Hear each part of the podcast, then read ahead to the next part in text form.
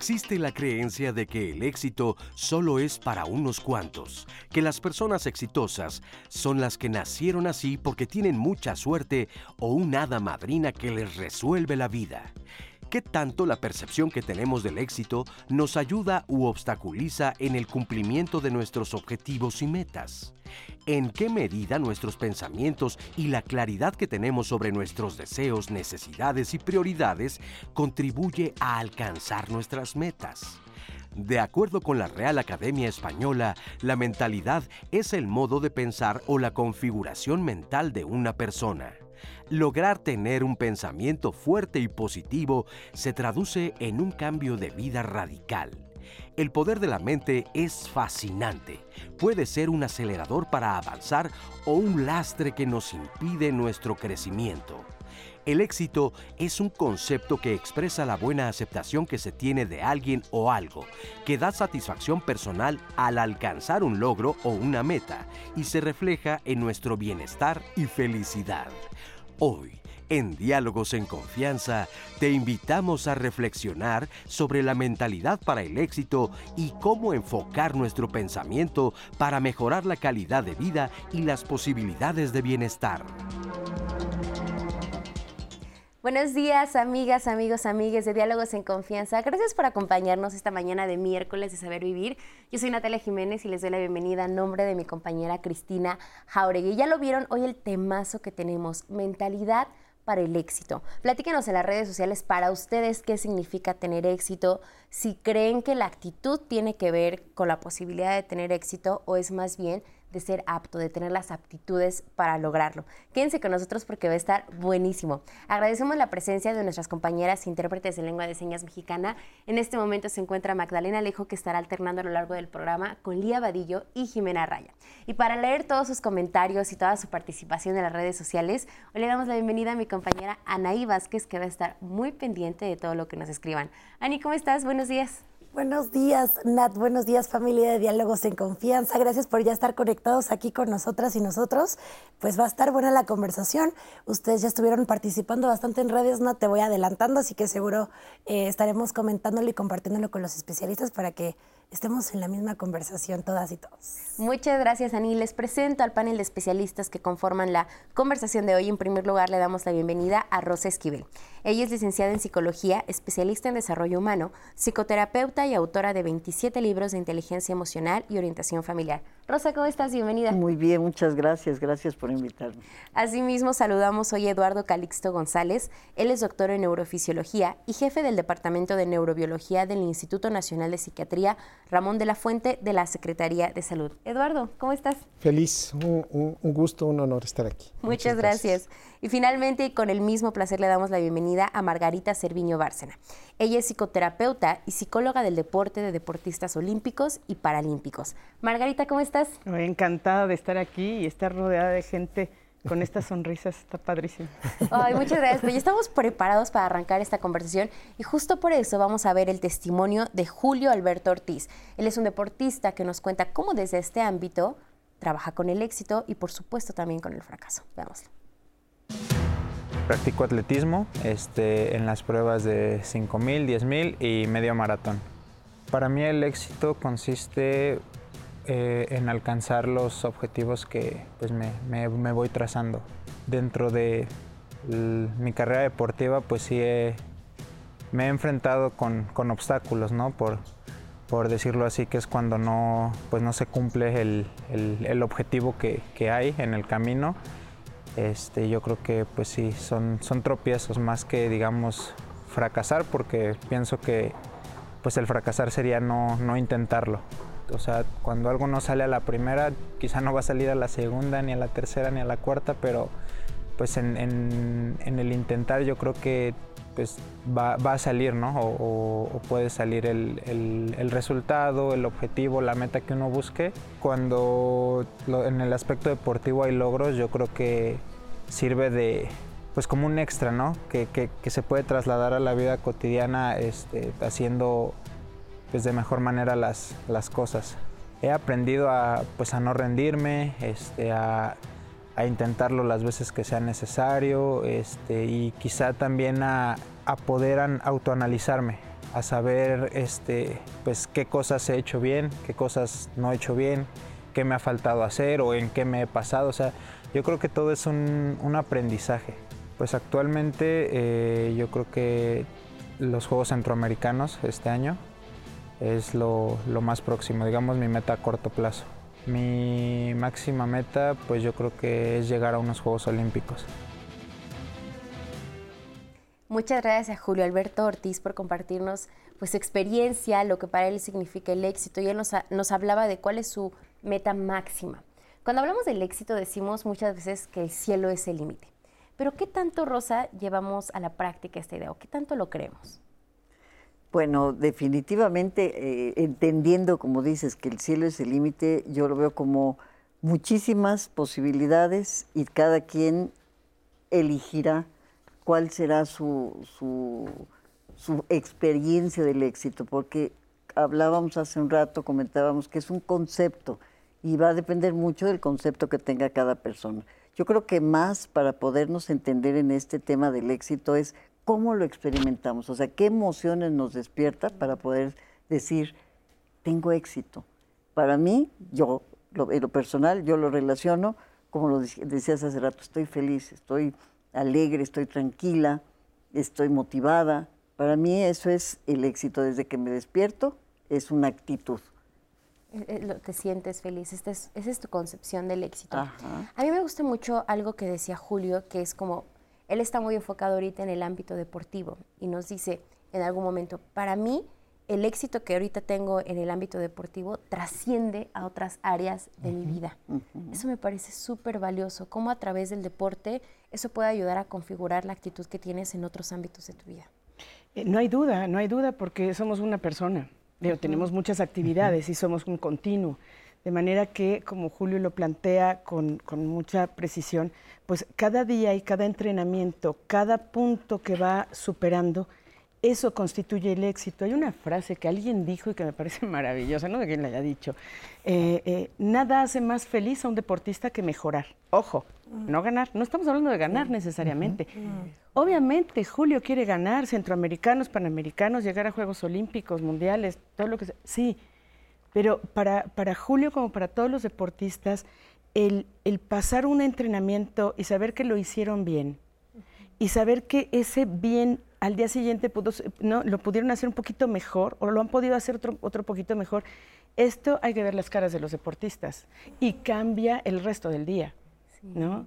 porque, porque la satisfacción plena no significa el que te cuelgues medallas todos los días, porque si no, ¿después qué? Después, después qué vas a querer, después qué vas a tener o después qué vas a disfrutar. la mejora continua, por poquita que sea, pero que la puedas registrar, que la puedas, que la puedas percibir, que no la hagas tú, no, algo, algo que, que simplemente pasa, sino que estén en contacto con ese, con ese escalón que se pudo hacer. Eso es lo que, lo que hace que el, atleta, que Julio y que todos los demás atletas y que la gente pueda, eh, eh, pueda sentir este, esta plenitud. Es un momento en el que, por en este caso, los deportistas cuando ven que batieron su marca, ¿no? De, ay, hoy fui más rápido que ayer, hoy logré levantar más peso. Pero si lo, si lo pensamos en la vida cotidiana, de repente de, ay, hoy me pude levantar sin tanto esfuerzo, ¿no? Es buenísimo. hoy me comí mi ensalada o estoy cumpliendo mi plan de cuidar más mi alimentación. Son estas recompensas que se sienten muy bien, Eduardo. La pregunta es, ¿pasa algo a nivel fisiológico en nuestro cerebro cuando tenemos este tipo de éxitos en nuestra vida? Pasan muchas cosas, desde los cambios anatómicos de redes neuronales que uno pensaría tan rígido así de, ¿se cambia el cerebro? Sí, sí, sí hay cambios. Digo, no es de un día para otro, son graduales, son cambios de organización que cuando hay motivación, cuando hay emociones, estos se pueden lograr hacer más rápido que cuando no existen. Si uno lo hace consciente y entonces uno entiende que esa es una circunstancia que me va a generar más felicidad. Es maravilloso porque entonces la motivación es lo quiero hacer porque me hace sentirme bien. Hay un neurotransmisor maravilloso que se llama dopamina. Yo siempre digo, la vida no camina sin dopamina. O sea, si tú pones dopamina, te motivas, te levantas más temprano, dices, lo voy a volver a hacer, no importa, a ver, regreso al punto inicial, me doy una explicación, la dopamina va a motivar, pero tiene un lado B. Aquí hay una situación en donde dices, bueno, pues entonces todo el mundo hágase la dopamina y que sea para todos. El problema es el siguiente, uno se desensibiliza muy rápido. Si yo te cuento un chiste en este momento y dices, ah, es el mejor chiste de mi vida, lo vuelvo a contar cuatro, cinco, seis, siete, ocho veces, el cerebro dice, no, ya no es chistoso. El punto es que la gran mayoría de nosotros, nuestra fuente dopaminérgica, lo que nos libera dopamina, si no la sabemos manejar, nos va desensibilizando. Por eso la pregunta es, ¿por qué ya no va a pasar nada si ya encontré mi techo o ya me, pues me he desensibilizado, necesito encontrar otro? Otro punto. Cuando me dicen, ¿qué sucede en el cerebro? Es esta anatomía de, de recursos neuronales que todos tenemos construidos, o sea, porque es una evolución, pero también de sustancias que hacen que esto se haga sentir maravilloso.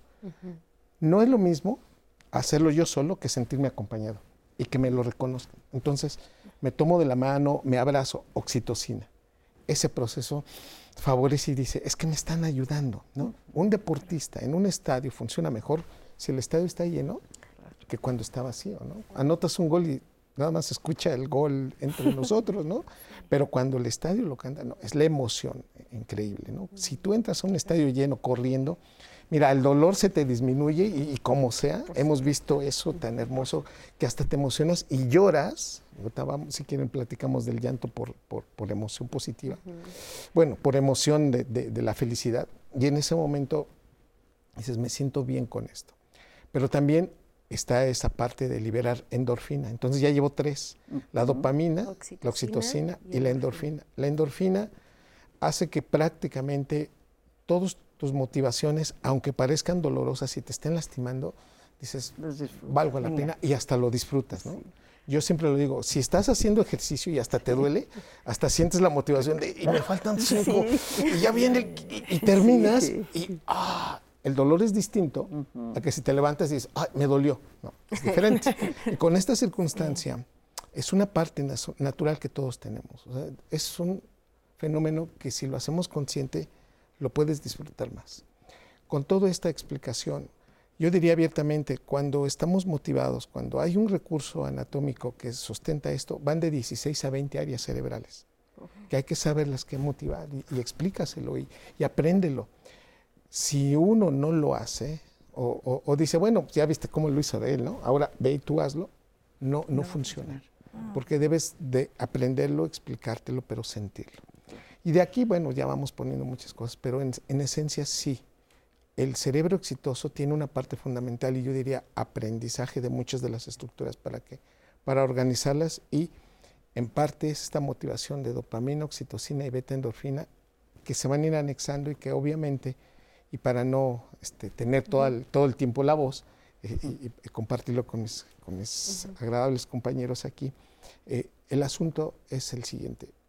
Si nosotros entendemos esto, nos daremos cuenta que no es lo mismo en las primeras etapas en la vida, en la adolescencia, cuando somos jóvenes, a cuando ya tenemos 40, 50 años.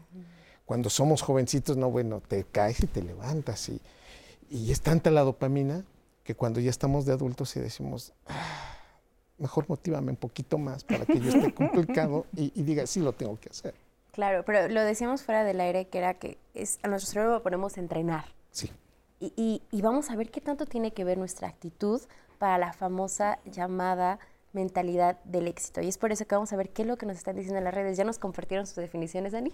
Mira, esa actitud, definitivamente porque aquí los, toda la audiencia de redes sociales traen toda la actitud, están despertando bien. Lori Marzán nos manda saludos. Quiero eh, mandarle también un fuerte abrazo de Yanira Flores, que nos saluda desde Saltillo, Coahuila. Tenemos aquí también a Dolores Mesa, que nos manda saludos. Sara García Silva, que dice gran panel. Araceli Verona Piña también. Y tenemos aquí este, por ejemplo, de Glory Marzán, que dice, para mí tener éxito es disfrutar lo que haces y por ello se es abundante. Ese es un primer... Está muy lindo. Este es un primer eh, comentario que nos dan en redes sociales. Obviamente esperamos que ustedes nos sigan compartiendo. Em, pero es una pregunta que Nat les hizo al principio del programa, pero que también se las hicimos en redes sociales previo a, este, a esta transmisión. Y ustedes estuvieron interactuando con nosotras y nosotros. La verdad es que hay respuestas que me encantaría que las escucharan ustedes porque es muy valioso y va a enriquecer la conversación. Vamos a escuchar lo que dijeron ustedes en redes sociales. Regresamos aquí al panel para poder discutirlo. Al preguntar ¿qué es el éxito para ti? Estos fueron algunos comentarios que recibimos. Rocío Rocha, para mí el éxito y las metas son algo muy cambiante, porque la vida está en constante movimiento. Llegas a un logro y te pones un nuevo objetivo, y conforme va transcurriendo la vida, vamos logrando cosas. Para mí, desde el nacimiento vas cosechando éxitos, desde comenzar a caminar y aprender a hablar, terminar el kinder, primaria, secundaria, hasta llegar a tener una carrera. Todos son éxitos. Encontrar un trabajo, librar una enfermedad, sobreponerse a una pérdida. En fin, cada logro para mí es un éxito. Él es Zach Cadenas. En mi opinión, el éxito es estar saludable en lo personal y en familia para enfrentar los retos que la vida te da. Sara Aleli García Silva. Estar satisfecha conmigo misma. Lux Corona. Sentirse en paz y tranquilo de las decisiones tomadas para la vida. Rodolfo Gallardo. Sentirse bien con uno mismo y no caer en comparaciones absurdas. Physic Gym dice un pensamiento. Éxito es ir todos los días a la cama con el corazón tranquilo y la mente en paz. Pues son mentes Están padrísimas exitosas. las sí, sí. Desde ahí. Es algo que platicaba con ustedes fuera del aire que me dio muchísimo gusto al ver este material, darnos cuenta cómo la percepción que se tiene del éxito va, algo más como espiritual, como de paz. Bienestar. Y que en algún momento, no sé si años atrás o en décadas anteriores, tal vez el éxito era más hacia lo material. Exactamente. ¿Qué opinas tú, Rosa? Definitivamente.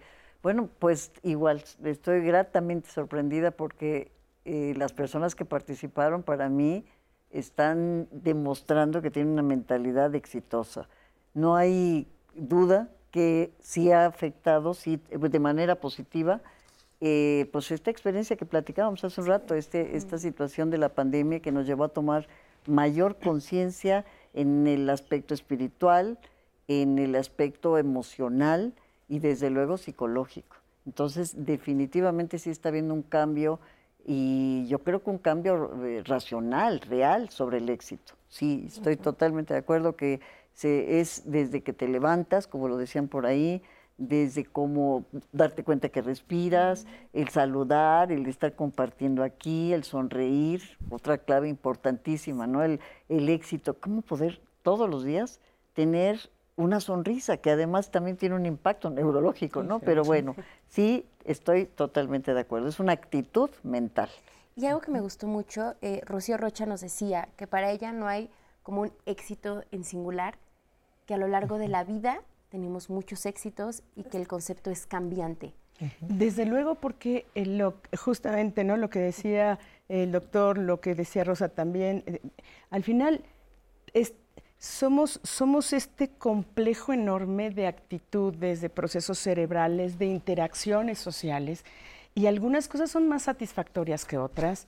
Y no todo el tiempo tenemos que estar en high, ¿no? En arriba, arriba. El éxito es siempre estar muy bien. No, por favor porque después del bien que sigue, ¿no? Es un poco esto. Es- hay que saber que, que esto va a tener unas ondas y a veces tendrás momentos incómodos que no necesariamente los vamos a vivir como éxitos y que nos vamos a sentir requete mal. Tampoco es como eh, no, 24 horas de felicidad.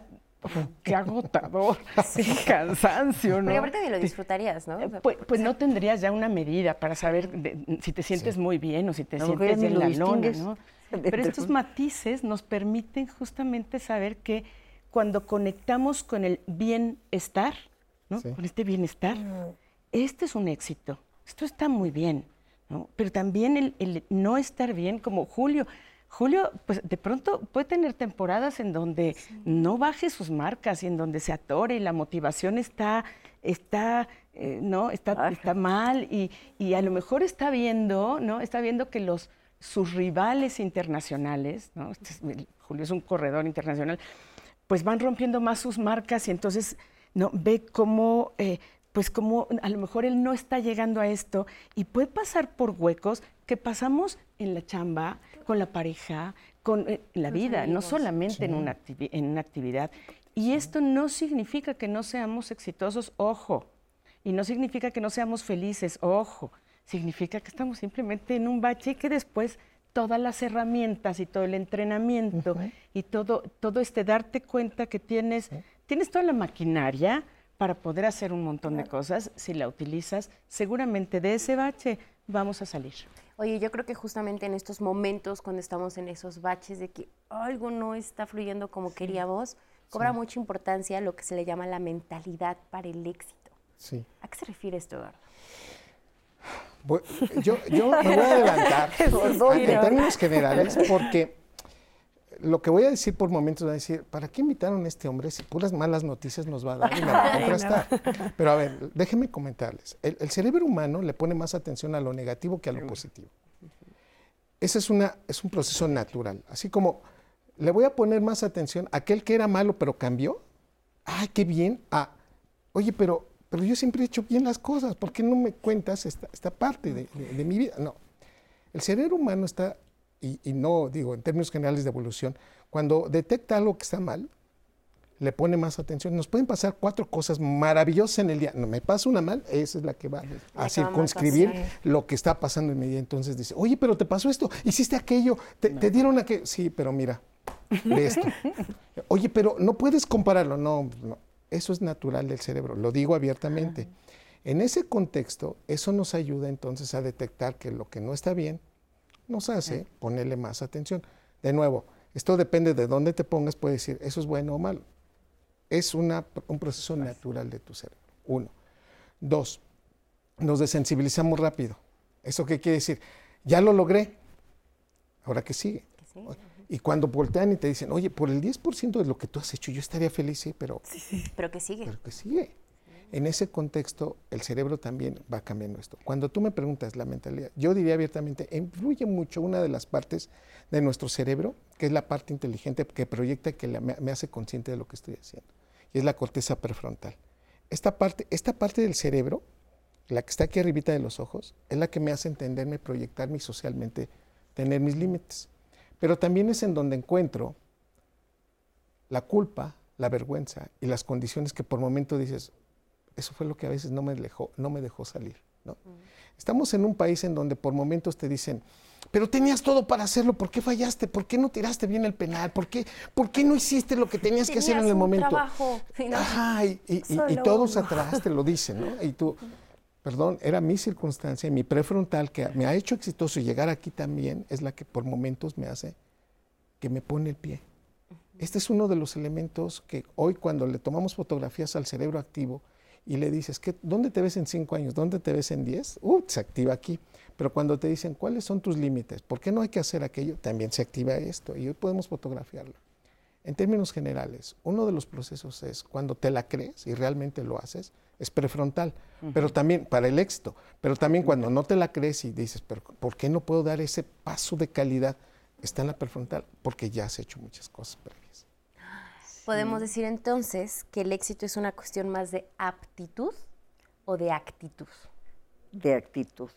Fíjate que ahorita que estabas diciendo esto de que el, el, el cerebro, a ver si entiendo, el cerebro o la mente, ¿verdad? Sí. Porque sí. dice, estás, estamos como más predispuestos hacia lo negativo. Uh -huh. Haz de cuenta que yo, por ejemplo, en esta área de, de, desarrollo humano, pues he trabajado mucho con el tema del optimismo, uh -huh. donde tiene que ver el cómo entrenamos nuestra mente para encontrar en la adversidad lo positivo uh -huh. o lo que podemos aprovechar.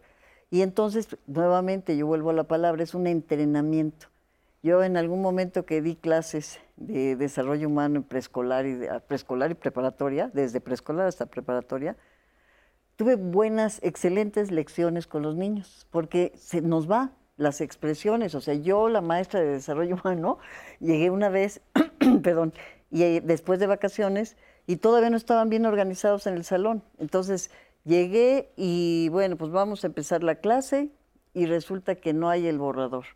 Y fíjate mi expresión, híjole, todo está en desorden.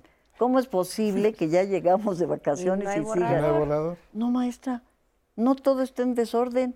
Está el pizarrón, están wow. las bancas. Solo le la... falta el borrador, pero todo lo demás está. Entonces hablamos, ahí me doy cuenta, el poder de las palabras, cómo es cuestión de actitud mental, el poder de las palabras, el, por ejemplo, ¿no? Palabras este, extremas, eh, racionales, como terrible, este, pésimo, Sí. horrible. Sí. Todo esto tiene un gran poder en nuestra mente, en la actitud mental. Entonces, definitivamente es una actitud y estar como muy conscientes en la manera en cómo nos explicamos lo que sucede, ¿no? Oye, se ha visto mucho últimamente como en redes sociales, está mucho esta tendencia de decir, al levantarte, di afirmaciones, ¿no? Claro. Háblate positivamente. Y hay personas que dicen, ay, pero ¿de qué va a servir, no?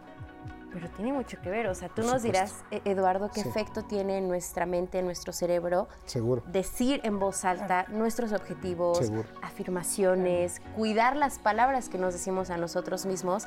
Es un tema que sin duda alguna tiene, tiene muchas aristas. Vamos a ir a una pausa, pero quédense con nosotros porque hoy nuestro tema es mentalidad para el éxito. Ya dijimos que es una cuestión de actitud.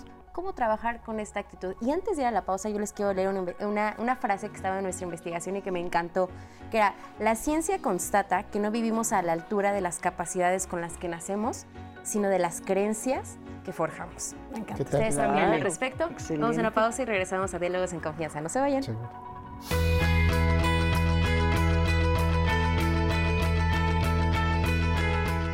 El éxito no es la clave de la felicidad. La felicidad es la clave del éxito. Si te gusta lo que haces, lo lograrás. Albert Schweitzer, médico y filósofo franco-alemán.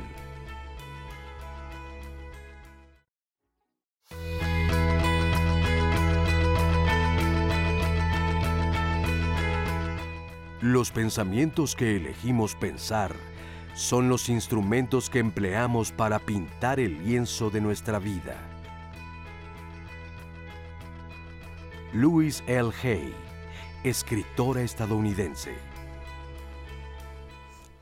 Estamos de regreso a su programa Diálogos en Confianza. Estas frases, Nat cerró con una impresionante. También ahorita estamos viendo en los cortes algunas, así que, pues, ¿por qué no escribirlas y luego ponerlas en nuestro lugar de trabajo, en nuestros espacios? Creo que puede ser bastante eh, fructífero. Yo creo que lo voy a hacer después de este programa, así que invito a que ustedes hagan lo mismo en casa. Eh, ustedes ya saben la dinámica aquí en Diálogos en Confianza. Ustedes, nosotras, nosotros en el panel construimos la conversación en casa y por supuesto en redes sociales eh, a través de llamadas. El teléfono siempre aparece en su pantalla. En redes sociales en este momento estamos en vivo en YouTube, en Twitter, en Facebook para que vean que sí trabajo en el programa. Yo estoy atenta a ustedes, pero también aquí estoy es- leyendo todos sus comentarios en todas las plataformas. Y pues invitarles a que sean parte de esta conversación, no nada más el día de hoy, sino el resto de la semana. Mañana les voy a confesar, el- eh, es un tema que a mí me interesa muchísimo porque soy muy poco experta y en diálogo siempre nos ayudan con eso. Abril, se acerca abril, declaración anual. Yo sé que varios de aquí en el panel ya hicieron su cara de híjole, no me acordaba. Pues bueno, para que se vayan acordando, porque mañana vamos a hablar sobre este tema importantísimo. Eh, ¿Cómo pagamos impuestos? Si ustedes, como yo, a veces tenemos estos huequitos de que no tenemos muy claro qué hacer, por favor, conéctense el día de mañana. Estarán todos los especialistas para poder contestar y responder sus dudas. Yo también ya hice las mías, así que conectémonos mañana, aprendamos juntos y pues nada, les esperamos en Jueves de Sociedad en cómo pagamos impuestos. Comentarios, les comparto en la interacción actual. Sara García Silva, me siento exitosa porque estoy viva. Nací prematura y después de que le dijeron a mis padres que iba a morirme 36 años después, aquí sigo yo. Y seguiré hasta que tenga 90 años. Tengo parálisis cerebral infantil y yo ya gané en la vida. Nos dice Saraí García. Silva a través de Facebook. Guadalupe Ávila, el éxito cuando lo obtienes, te pones como meta otro éxito. Va cambiando de acuerdo a tus metas, logros, éxitos. Es una triada vinculada una con otra y va evolucionando con el tiempo. Eh, Quaker Blanco 5 nos dice eh, en Twitter, para mí el éxito es ser una buena persona.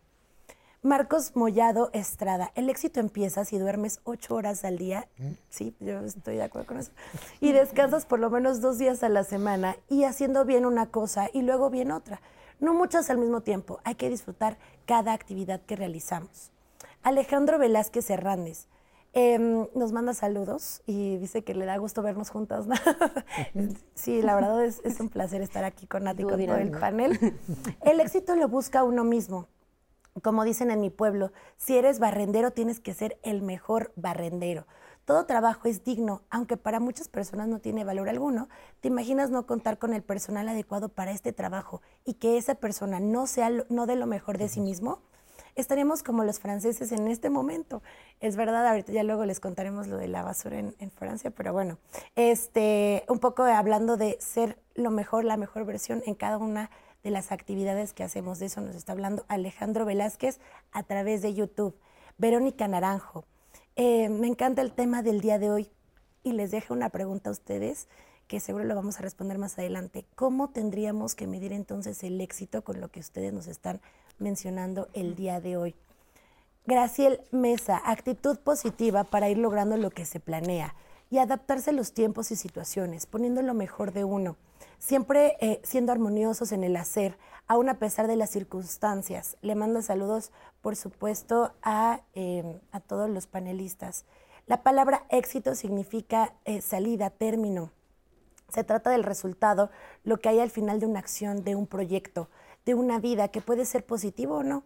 Se le ha dado una connotación positiva para que el resultado sea un éxito, tiene que ser bueno, pues no siempre lo es así existe también la palabra y es el fracaso y eso también es parte del proceso, nos dice Silvia Valdivia. Y cierro con este comentario de López Sandra. Para mí el éxito es cuestión de actitud, ya sea en lo material y en lo espiritual. Todo depende de cómo enfrentes las situaciones, todo bien al 100, empieza a cantar la canción. Por acá nos pone como el, iconito de musiquita de todo bien. No lo voy a cantar, soy muy mala, soy mala pero ustedes saben a qué canción me refiero. Em, y esto ya lo habíamos hablado un poco con, con el panel, el tema de la actitud, también de los efectos y cómo reacciona nuestro cerebro frente a esta mentalidad. Y la verdad es que queremos profundizar en el tema porque me parece muy importante. Y para eso tenemos una entrevista con Leticia Ramírez Lugo. Ella mm. es doctora en ciencias biomédicas y nos va a explicar específicamente, em, ya con más detalle, qué es lo que pasa en nuestro cerebro cuando tenemos esta mentalidad de éxito. Vamos a escucharla y regresamos aquí al panel. Cuando uno tiene éxito, obtiene una recompensa. Esa recompensa el cerebro la procesa como tal se activa todo un sistema en el cual hay un neurotransmisor en particular que es la dopamina, que es la, responsable de, em, digamos, de modular este tipo de respuestas. Entonces el cerebro siempre va a estar en términos de las consecuencias de lo que yo hago probablemente eso signifique que hay mayor entrada de dinero a casa porque me van a subir mi salario. Esa, esa, consecuencia puede ser el reconocimiento del público y eso es suficiente para mí porque me hace sentir muy bien, es una recompensa importante, etcétera, ¿no? O existen diferentes eh, consecuencias que se tienen cuando uno obtiene el, éxito. Entonces, eh, una vez que tú identificas esas sensaciones de, bienestar, de que satisfaces una necesidad, el cerebro va a ir aprendiendo cómo responder mejor y entonces va haciendo que, que, sea más fácil, digamos, en un futuro dar una respuesta a una consecuencia positiva y que finalmente le va a dar, pues como cuando uno come chocolate, ¿no? Te sientes muy bien, te gusta, elevas toda una serie de, respuestas eh, fisiológicas a nivel del cerebro. También hay un cambio, cambios importantes en el, en el cerebro que le va a permitir a ese sujeto sentirse bien y entonces seguir buscando ese tipo de situaciones. Gracias a Leticia Ramírez por esta información.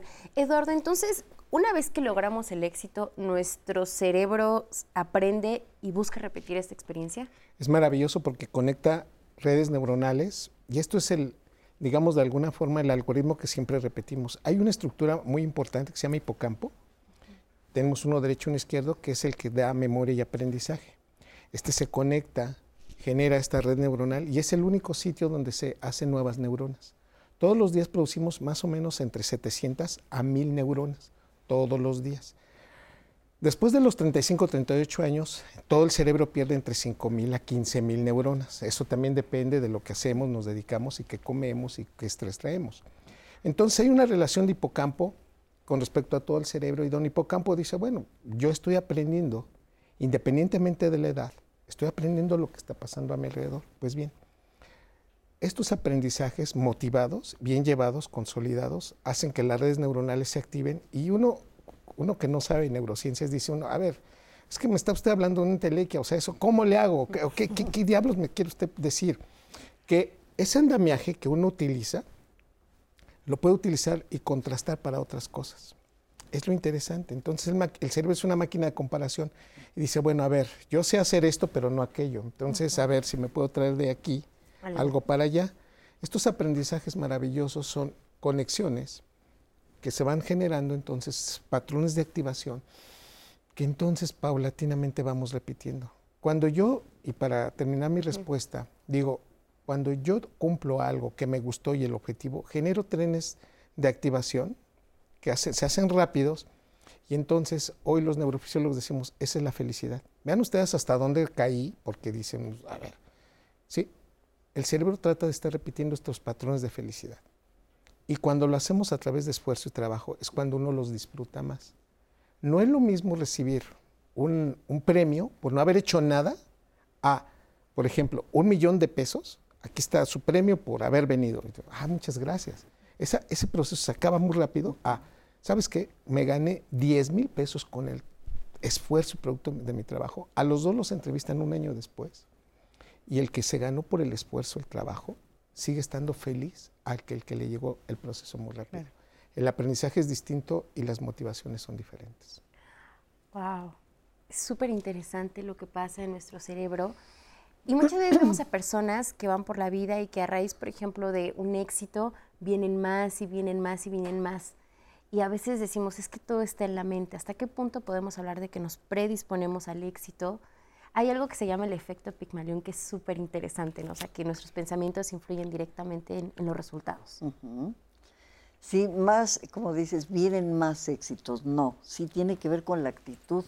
Estás tan atento, te la crees tanto, estás tan seguro que precisamente aprovechas las oportunidades, las buscas, las creas. Entonces, esa es la realidad, no es que aparezcan, están para todos, pero quien está preparado con esa actitud, que tiene esa mentalidad, las encuentra. Tú puedes estar, pero si habláramos del material, del eh, éxito material, a lo mejor aquí mi mente estaría enfocándose a de qué manera podría ser este arreglo que tuviera otro tipo de flores, etcétera. Y entonces ahí podría estar encontrando algo nuevo, pero es, es, esa motivación interior, es esa creatividad. Entonces sí es cuestión de una actitud. Hace rato, o no sé si me estoy adelantando a la pregunta que decía, ¿cómo se puede medir el éxito? Pues yo eh, decía desde el inicio, es una sensación, son emociones. Entonces, porque a veces también, por ejemplo, en terapia te preguntan, ¿cómo para cuándo terminaré? ¿Cuándo me saldré de esto? ¿Cuándo estaré? No hay una medida. Ese es, es sí, exacto. Sí. Ese es una, es algo que es un proceso. De hecho, cuando hablabas todo esto de, de, de, subidas y bajadas, es el proceso de la vida. Así es. Entonces, a lo mejor tendríamos que empezar por entender que la vida, incluyendo el nacimiento hasta la muerte, que es todo un proceso, todo es, es, un éxito. O sea, son experiencias y son sensaciones. Entonces, ¿cómo puedo medir el éxito? Acorde a tus sensaciones, a tus emociones, a tu actitud. Y es muy subjetivo. Decir. Y es subjetivo. Por, por, precisamente como son emociones, pues es subjetivo. Claro. Y quisiera, eh, voy a ponerlo un poquito en el lado del deporte. Cuando eh, hay atletas que de pronto te dicen no estoy motivado. Uh -huh. Y tienen toda la razón. O sea, llega un momento en la fase de la preparación que dices, sí. bueno, quiero ni levantarme, porque duele, porque cansa, porque el entrenador está siempre enojado, porque tal, pero hay muchos, sí, muchos sí, factores, ¿no? Y entonces, ¿cómo le dices? Tú échale ganas, échale ganas. Pues, ¿Qué es eso? No, no tengo, sí le echo ganas, pero no, ¿qué es eso? Y además me atoro y estoy, y no puedo avanzar y no puedo avanzar. Es el momento en el que tienes que, tienes que recurrir a la y tú lo, lo, decías hace ratito, ¿no? La actitud, por supuesto, pero también al entrenamiento. O sea, tenemos que entrenarnos para saber cómo, para, para poder conectarnos con lo que estamos haciendo. Y esto es una, una, un, un, asunto bien sencillo, ¿no? ¿no? ¿no? estoy hablando del alto rendimiento, estoy hablando en general, ¿no? Uh -huh. eh, el hecho de que tú puedas levantarte con una flojera espantosa y vas al gimnasio y dices, yo me quiero desmayar aquí, yo ya me quiero dormir, me quiero largar, no quiero hacer nada y tal, pero comienzas y comienzas a segregar toda esta serie de hormonas y esta serie de neurotransmisores que nos van a permitir sentirnos mejor, tener más analgesia para los dolores del, ¿no? de los jalones y de uh -huh. tal, para... Eh, vas a comenzar a sentir cambios en el estado de ánimo y tienes que registrarlos. Porque si no los registras, los dejas pasar y dices, bueno, pues ahí entrené y pues más o menos. Y resulta que fue un, buen entrenamiento, pero no lo puedes detectar porque tienes esta creencia de qué flojera tengo. Pero si le ayudas al atleta o a la persona en general, decir, a ver, después de tu calentamiento, ¿qué tal? A ver, échale un numerito, del 1 al 5, del 1 al 10, échale un numerito de cómo te estás sintiendo, ¿no? Y lo empiezas a ver. En auto, esto es automotivante, ¿eh? Entonces, bueno, pues ya no estoy tan fregado, ¿no? Pues ay, ya estoy en un, en un 6. Sí. Órale, Pasamos. Ese 6, ese 6 dices, Ya está. ya la armé. Y luego pasas a las siguientes series en donde te quieres morir porque pesa horrible, porque ya te cansaste, porque te marea, porque pues, co- como en atletismo o en natación, ¿no? Es que voy a vomitar y sí vomita, ¿no? Claro, se tienen que balancear otra vez, ¿no? Bueno, eh, incluso la sensación de vómito es horrible y satisfactoria, porque una vez que pasa, balanceas y vuelven a entrenar. Y entonces dicen, wow, ya la salté, salté una, una respuesta fisiológica, pero la, la sumo a mi respuesta emocional, ¿no? A mí, estuvo durísimo, pero la libré. Ya esta repetición ya la pasé. Bueno, pero cuando van, van como, digamos, eh, autoevaluando ese, esas situaciones que van pasando en todos los entrenamientos en- en- en- y en el mismo entrenamiento incluso, terminan y les pido, termina tu entrenamiento, ¿no? Estira y, y ahora sí saca tu papelito, tu celular y tal, y califícate. ¿Cómo estuvo tu entrenamiento? Cambia el día. Cambia el día. Sí. No, cuando, cuando bueno, no, pues mi entrenamiento sí, sí estuvo muy rifado, ¿no?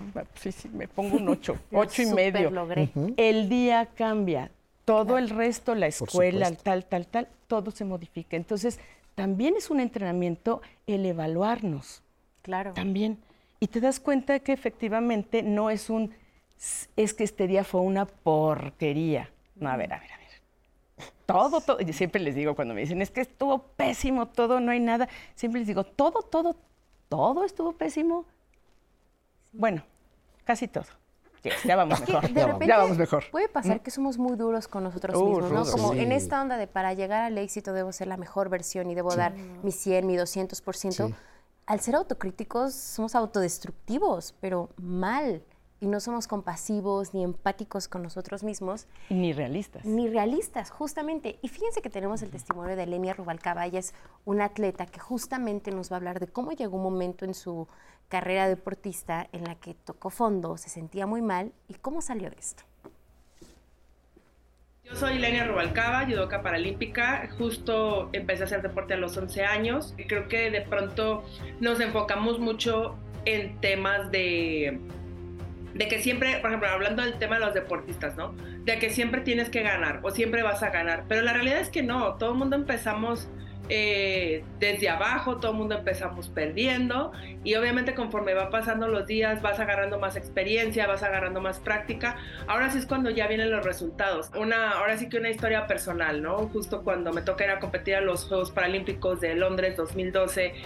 eh, creo que ha sido de mis fracasos deportivos más grandes, que fue haberme quedado con un quinto lugar después de haber sido plata en Beijing 2008. Y el hecho de que pues tuve que prácticamente empezar desde cero, tuve que ver en qué había fallado, tuve que esperar un tiempo, tuve que prácticamente aceptar mi duelo, tuve que aceptar mi fracaso. Y sobre todo tuve que eh, crear conciencia y decir, fallé porque me hizo falta trabajar más, me hizo falta entrenar más. Y justo a mí esa experiencia me, me, ayuda a prácticamente levantarme, ¿no? O sea, después de vivir más o menos ocho meses de duelo, de pronto dije, no puedo seguir así. ¿Y qué hay que hacer?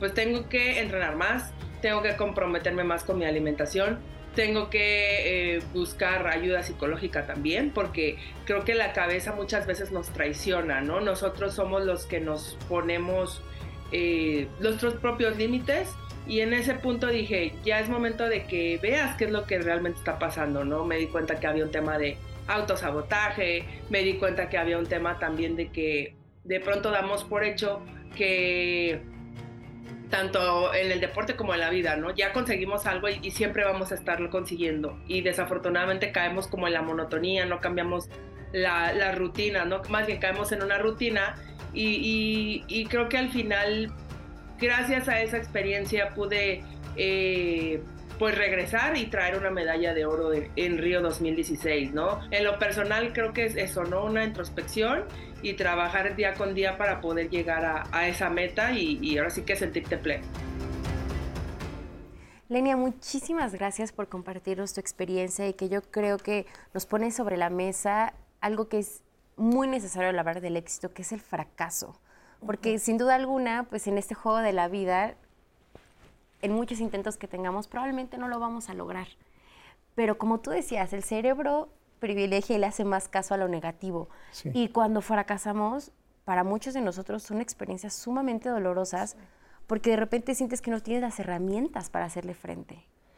Hay, lo que voy a comentar en este momento se cierra en el 2018 como uno de los hallazgos más significativos que en el cerebro tenemos módulos de interpretación de lo que está pasando alrededor de la lectura, por ejemplo, de tu rostro. Si tú me, me contestas y me dices que sí, mi, rostro, mi, cerebro dice, ah, está de acuerdo conmigo. Y si me mueves la cabeza automáticamente, se pone atención. Se llama giro del cíngulo ya llegó el médico, ¿no? O sea, empieza a hablar de eso. Entonces el giro del cíngulo interpreta en menos de dos segundos la emoción del que, de quien tengo enfrente, pero también mi propia emoción. El hipocampo es la memoria y aprendizaje, la corteza prefrontal la toma de decisiones y la proyección en el futuro. El hipotálamo es la regulación entre las neuronas y las hormonas. Estas estructuras, hipocampo, giro del cíngulo, la parte emotiva, la amígdala cerebral, se conectan entre los 7 y 14 años. Es un proceso crítico de cualquier ser humano en cualquier parte del mundo. Aquí viene mi respuesta concreta. Si entre los 7 y 14 años te dicen que eres un perdedor, que no la vas a hacer, que eres un fracasado, que no puedes hacerlo, realmente, aunque tengas todas las condiciones, no lo vas a poder hacer porque sí te queda un constructo anatómico de decir, no lo hago. Me dijeron que no podía. Me dijeron que era malo. Me dijeron que, esto no puede hacerse y te lo crees. Realmente el proceso de cambio, y lo voy a decir de esta manera, Cassiers en este, en este artículo de Frontiers in Neuroscience indica claramente que si un cerebro aprende violencia entre los 7 y 14 años, va a, va a ser violencia de futuro y no, la, y no la va a notar porque no la lee ni afuera ni adentro, o sea, no se da esa lectura. Pero si le enseñan a mentir, también se hace un cerebro mentiroso y las dice y las reconoce y dice, pues aquí voy. Pero también si hay abandono, ¿Qué estoy hablando? 7, 14 años es una etapa crítica de todos los cerebros humanos, que lo que más ve en ese constructo, tanto en la casa como en la escuela, y lo que le enseñan, es uno de los aspectos fundamentales. La pregunta concreta, si tú ves a un cerebro exitoso, es qué pasó entre los 7 y 14 años, pero también en una persona que se niega a cambiar y decir, pues, ¿qué crees? ¿Sabes qué? Así soy, y hazle como quieras, porque así soy, y así que me voy a morir, ¿cómo ves? No, espérate, si hay alternativas, si es posible, independientemente que tengas 40, 50 o 60 años. Es cuestión de ponerlo enfrente en un radar y que digas, se puede cambiar. La terapia funciona. El proceso de generar la ahora satisfacción de estoy cambiando, ya no me enojo tanto. ¿Sabes qué? Hoy sí puedo modificar esto. Todos estos procesos sí pueden hacerse y a nivel cerebral nos da muestra de que sí podemos cambiar. Por lo tanto, si tenemos una etapa crítica, para ser exitosos a los niños y dale por aquí y, levántate. Y también para qué, para aquellos que dicen, vas tú, yo aquí me quedo. Yo la verdad es que no siento que pueda hacerlo cuando sí tenían alternativas. Y esto ha motivado a que muchas personas hayan dejado su espacio para que alguien lo hiciera. Lamentable, por momentos triste, pero en este contexto, 7, 14 años es una etapa crítica. Y ahí yo los invitaría a que vean ¿Qué hacemos con estos niños de en esta etapa? O sea, es ahí donde los podemos construir y decirle, eres bueno. No puedo, me dijo el entrenador. Sí puedes. Tú puedes. Claro. Y esta es una condición. Pues aquí lo, lo creo que el ejemplo está muy claro con ella. No sé si te diste cuenta, lo que ella platica, lo que ella dice, primero lo que pensó, antes dice, estaba yo derrotado, me sentía mal, y después lo que ella se dice, no puedo seguir así, me tengo que levantar, tengo que cambiar, esos pensamientos son su motivación. Entonces ahí hubo la modificación incluso ella dice, en algún momento eh, busqué este acompañamiento psicológico porque ah, lo necesitaba. Porque de la mano de, echarle más a mi entrenamiento, de procurar más mi alimentación, o sea, la parte física, dijo, la salud mental era básica en esta empresa deportiva, ¿no? Vamos a ir a una pausa, pero regresando, quédense con nosotros, porque hemos hablado mucho de la actitud Eduardo ya nos ponía sobre la mesa uno de los factores que pueden influir en la actitud que tenemos ante el éxito, pero ¿qué otros factores? ¿Cómo podemos motivarnos? ¿Cómo podemos cambiar esta actitud ante la vida de que nada nos va a salir bien, de que no tenemos ninguna actitud y que no tenemos nada que nos lleve al éxito? Regresando de este corte vamos a hablar sobre eso. Recuerden que estamos en vivo en todas las redes sociales, Facebook, Twitter, YouTube, ahí nos pueden escribir porque en el próximo bloque vamos a leer todas las preguntas que ustedes nos han mandado a lo largo del programa. No se vayan, una pausa.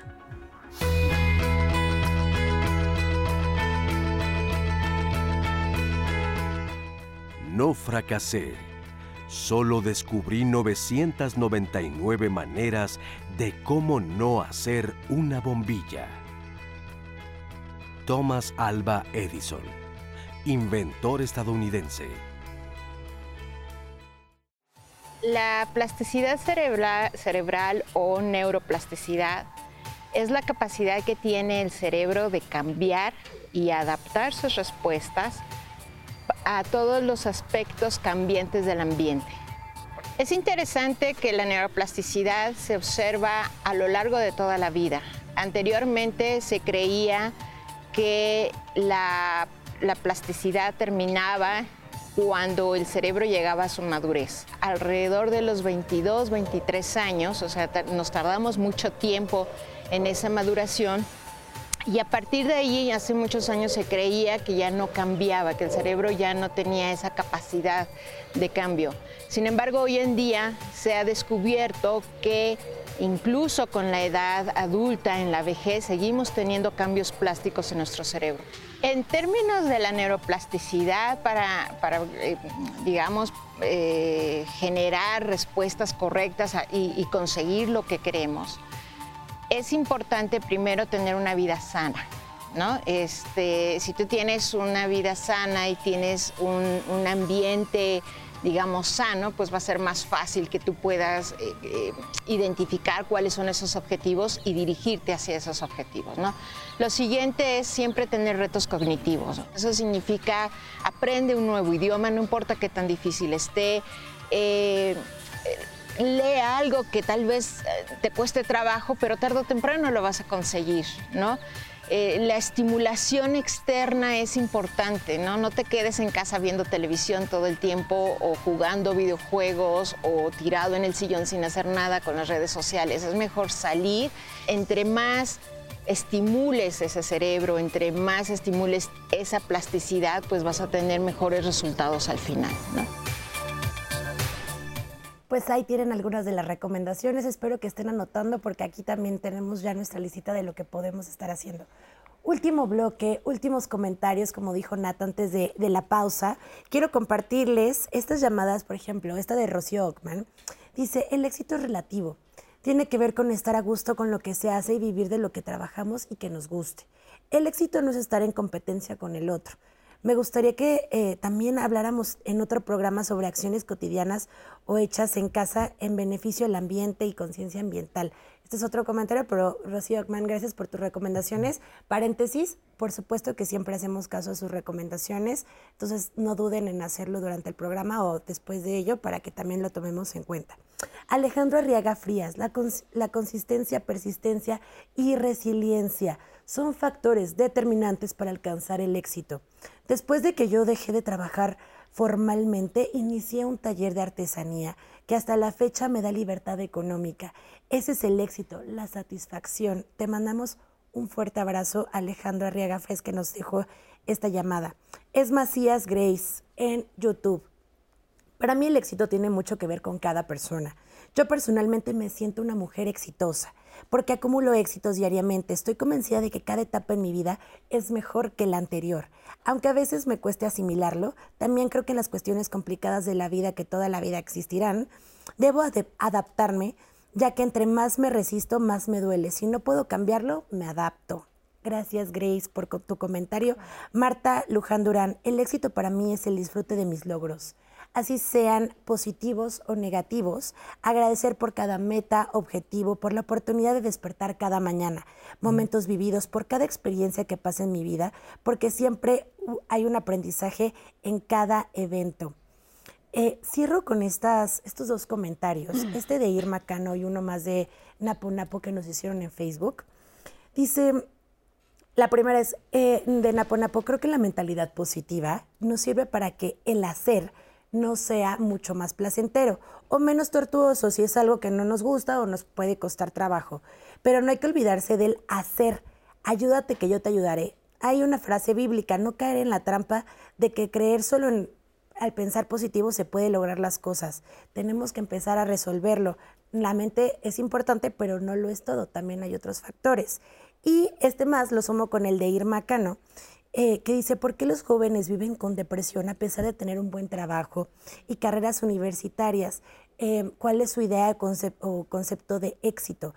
¿Por qué tomo estos dos comentarios? En la pausa yo le decía a los especialistas que eh, teníamos una duda en producción, em, un poco relacionada a, ok, hemos hablado en el programa de cómo nosotros o nosotras podemos modular esta idea de cómo nos hablamos, lo que mencionaba Napoleón, ok, la mentalidad es importante, pero hay otros factores que se presentan en nuestra vida cotidiana que no están en nuestras manos, como por ejemplo tal vez un jefe que puede estar presionándonos constantemente, veámoslo en el, deporte, nuestro coach o nuestro este, guía que nos va a estar gritando, no, tú puedes dar lo mejor.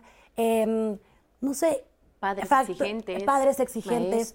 Factores externos que aunque yo diga, Anaí, eres una, una buenaza en lo que estás haciendo, hay comentarios en, en, redes sociales que tal vez te dicen, uh, no tanto, ¿no? Y por más que yo pueda tener una mentalidad positiva o de éxito, existen esos factores. ¿Cómo puedo lidiar con eso? Porque quiero pensar que esto de lo que menciona de los jóvenes, pues tiene algo de relacionado con la pregunta que les estoy haciendo. Ah, bueno, creo que volvemos como que a lo mismo. claro que la mente no lo es todo. Sin embargo, para cada uno ese es el motor. Es decir, eh, vas a realizar algo con base a lo que crees. Vas a actuar con base a lo que crees. Entonces, sí es importante. Pero mencionaba algo el doctor importantísimo. Hay una etapa de formación importantísima de creencias. Entonces, ¿cómo? Porque hemos hablado mucho qué hacer, pero no el cómo.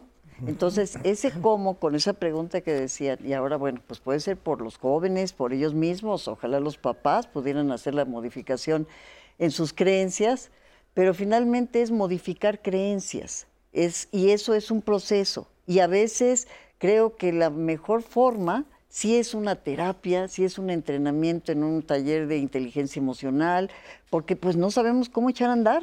Entonces, creo que la, mejor forma, los consejos, las buenas intenciones, la buena voluntad se agotan.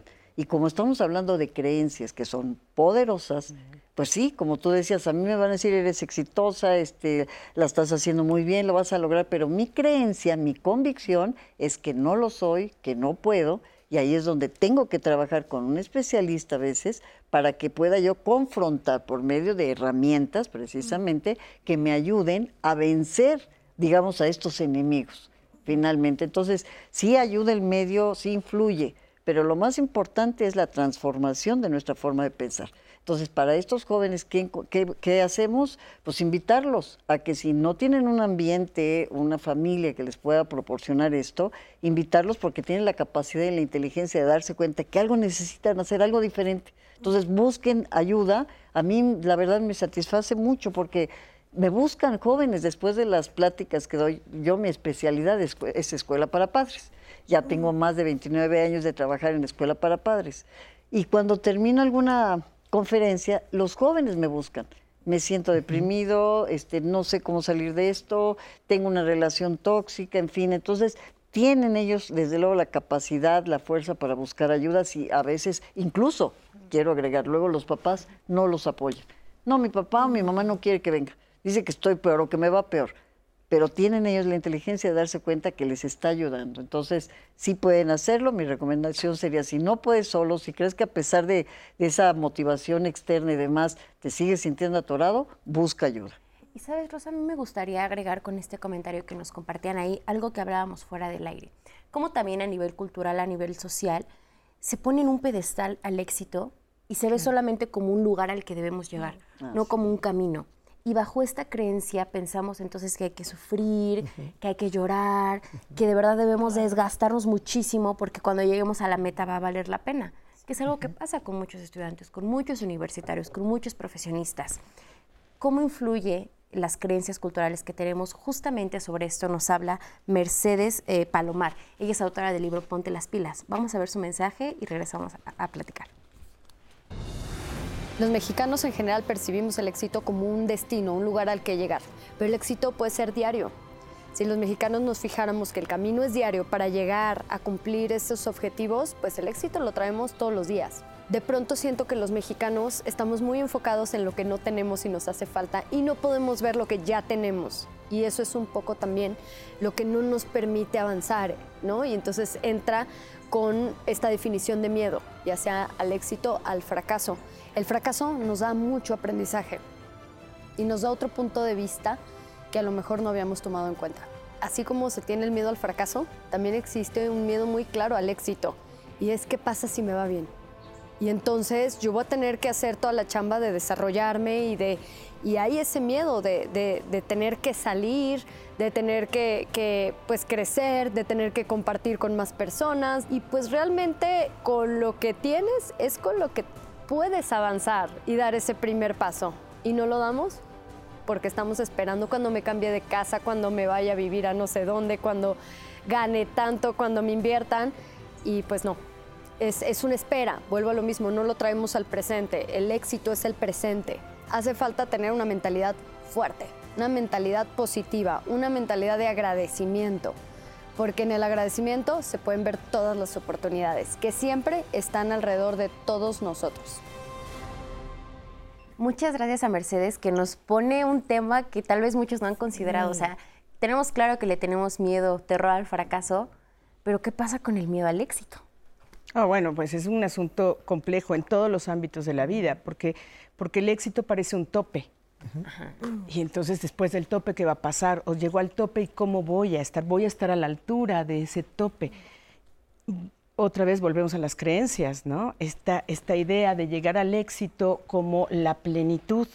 Y entonces después de la plenitud, pues ya no debe haber más nada. Y, por ahí hay que, entender que el éxito no es un tope, es e, una constante que tienes que ir avanzando. Finalmente hablamos de límites y hablamos de... El éxito, si lo vemos así, va a ser un límite. Necesitamos saber que el mm. éxito es el caminito que nos va llevando a la satisfacción constante. Y esta, y esta parte es fundamental, que es que tanto tú estás conectado con esa satisfacción de lo que vas logrando por ahí, eh, si, vemos, si vemos que el éxito está allá y si tu satisfacción y tu felicidad está hasta allá, el camino va a ser una pesadilla, va a ser una cosa horrible. Y sin embargo, en el camino tú vas disfrutando un poco de lo que haces, valorando un poco lo que haces, sin caer en este juego de la felicidad de todos los días. No, no, habrán días que serán del infierno, seguramente que sí. Pero pero levantarte de ese día del infierno, porque bueno, todos los días la gente muere o la gente se enferma o algo te pasa o te corren, pues pasan muchas cosas que dependen de ti y otras que no dependen de ti. Pero si lo vas, si vas valorando y si vas evaluando también tus avances, el éxito se va a convertir justo en aquella meta que tienes que alcanzar a cada ratito y a cada ratito sin llamarla de, algún, de alguna manera, ¿no? ¿Por qué tenemos miedo al éxito? Porque después del éxito, pues pues ¿qué, va, ¿qué más va a haber? Parece que hay un abismo ahí. A ver, no, no, no, no, es mucho más, mucho más largo el camino y mucho más satisfactorio. Creo que es la suma de satisfacciones. Yo creo que este miedo al éxito es como si perdiéramos el sentido de, de, nuestra vida al llegar a él, ¿no? sí, es una creencia nuevamente de esta idea, de que es un lugar. Entonces, incluso llegas y te sientes vacío pues porque además tenías otras expectativas.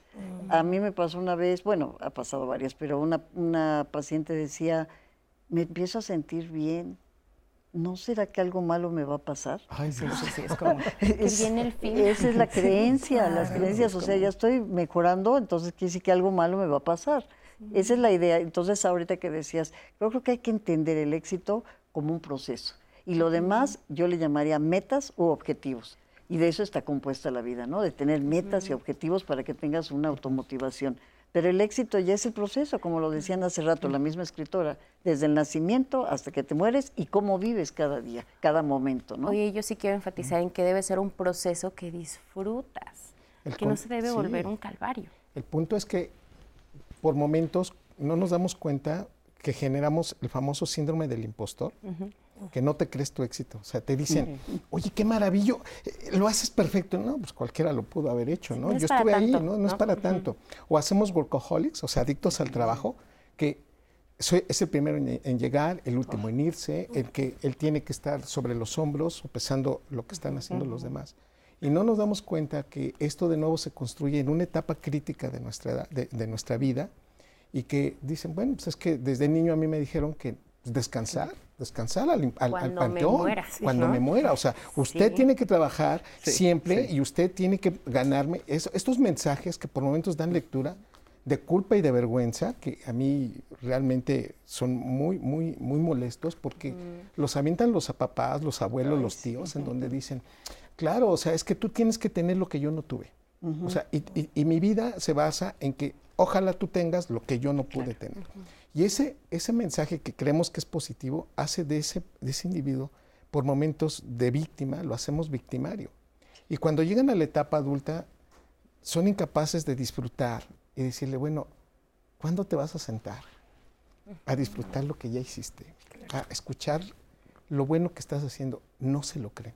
Esa es la, la parte en donde yo invitaría a que seamos más benévolos con nosotros mismos, empáticos con nosotros mismos y remato esta intervención mía en hablarte como debes hablar. Yo he escuchado ahorita todo esto y una manera muy particular que dice el campo de las neurociencias es háblate en primera persona Por con tu nombre y decir, Eduardo, qué bien lo estás haciendo hoy. Te equivocaste, pero sabes que mañana lo puedes hacer mejor. Eduardo, vamos a hacerlo con éxito. A partir de ese momento, la conectividad de la amígdala y el hipocampo hacen que prácticamente tomes conciencia del elemento y no te des a la tristeza y digas, me perdono porque lo puedo hacer mejor. Lo puedo disfrutar de una manera distinta. De nuevo, dite, hay que decírselo en primera persona. Dices tu nombre, das el, el- el- el mensaje y realmente este cambio sí está cuantificado a nivel cerebral. Se puede ver. Y a mí me gustaría poner sobre la mesa el autocuidado para el éxito. Porque a veces creo que en aras del éxito se sacrifica tanto, se vive, como les decía, como un calvario en el que nuestra salud mental queda por los suelos, en que nuestras relaciones interpersonales ni se diga. Pero qué importante es el autocuidado para lograr el éxito. Por supuesto, fíjate que hablabas, yo todo lo cambio aquí a, a los términ- términos eh, y entendimiento psicológico. Esto que tú llamas, esa, ese hablarme yo, tú puedes, etcétera, para mí es la fuerza más poderosa que se llama autoestima. Qué, qué importante es. Y la puedes, como no es algo con lo que nacemos, la puedes construir, la puedes hacer tú. Entonces, creo que a partir de, de esta clave que diste, de hablarte en primera persona, enfocarte en lo que sí has logrado, no engañarte, sino en lo que sí has logrado, empezar a cambiar ese, ese concepto del fracaso, del error, darle un concepto o una visión objetiva, como lo acaban de decir, un fracaso es parte de la vida, es una forma distinta de aprender. Y podríamos decir que es parte del éxito incluso el Y es fracaso. exactamente, y es parte del éxito. Entonces, si lo empezamos a entender así, empezamos también a platicarnos las cosas. Clave lo que acabas de decir también para la parte psicológica, la manera en cómo me explico lo que sucede.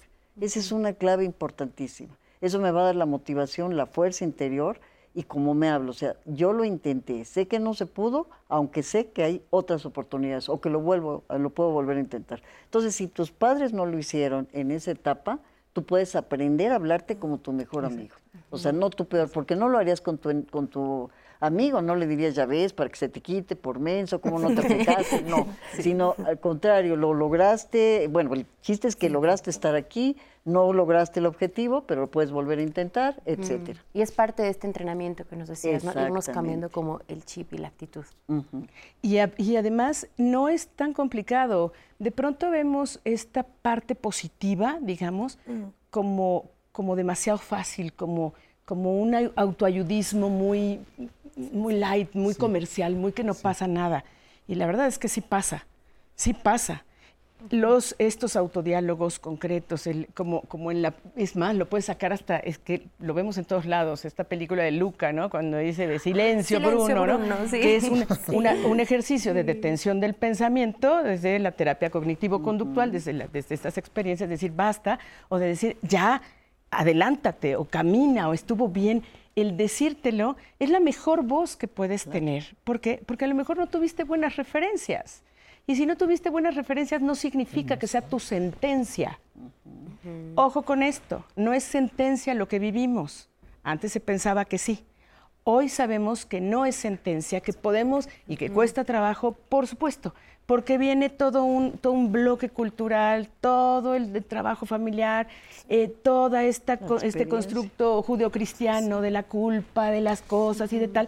Pero de pronto tú puedes decir, ya basta, Eduardo, ya basta, Margarita, Rosa, ya qué pasa, ¿no? ya basta, rayitas, ya basta, ¿no? Síguele, cámbiale por otro camino porque hay mil y un maneras, aunque parezca esto comercial, pero hay mil y un maneras de hacer algo. Sí, claro. Si le ensayas nada más dos, es probable que no estés viendo las 900 y pico de, de opciones que sí puedes tener, incluso desde desde la manera en la que tú te hablas, desde la manera en la que dices, ya, bájale, esto de, ya intenté todo y no sucedió, esto no se lo dirías a un amigo, tal como lo dijiste.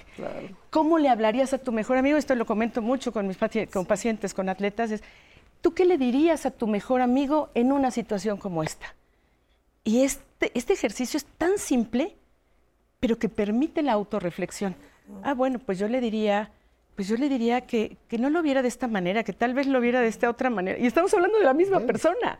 Entonces dije, ah, caray, ah, bueno, pues empecemos por ahí. Por ¿Cómo se lo dirías a tu mejor cuate?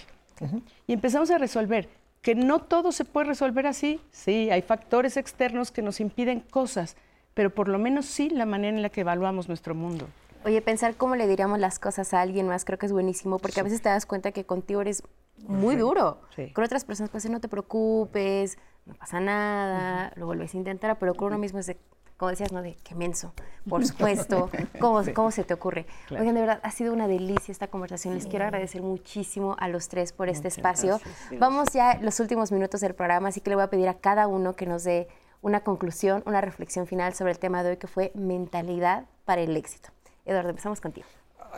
gracias por haber Bueno, yo diría que primero ser consciente Segundo, cuestionarse por qué me molesta lo que me molesta, pero también disfrutar lo que se tiene y, hacer un balance, pero siempre con los pies en la tierra de decir, sí quiero hacerlo y lo puedo hacer. Ser consciente en ese contexto y darnos la explicación es la base para empezar otra vez.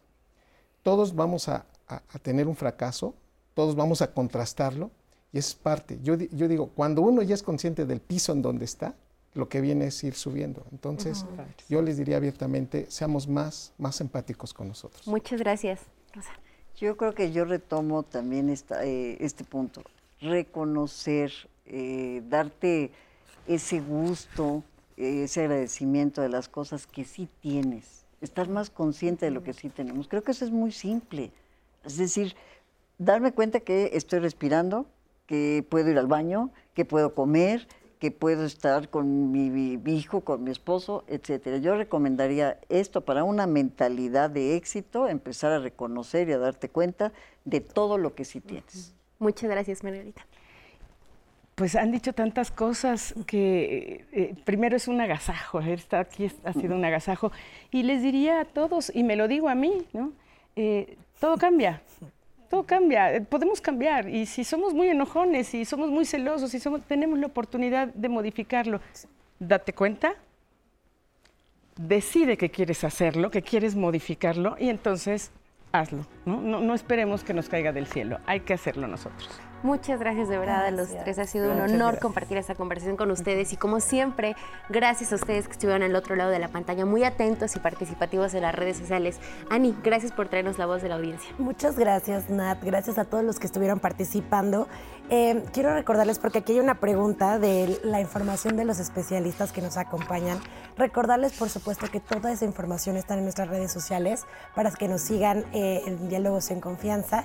Y este programa, porque ya también vi que compartieron o etiquetan a gente en el programa, compártalo. compártelo porque yo también estoy de acuerdo con Nat. Fue una gozadera este programa, así que espero que también alguien más que tal vez no tuvo la oportunidad de verlo en vivo lo vea después. Así que pueden verlo después, Nat. Muchísimas gracias, en. Se ven diálogos en confianza, está en todas las plataformas. Ha sido un placer estar con este, este miércoles de Saber Vivir. Sigan en la señal del 11.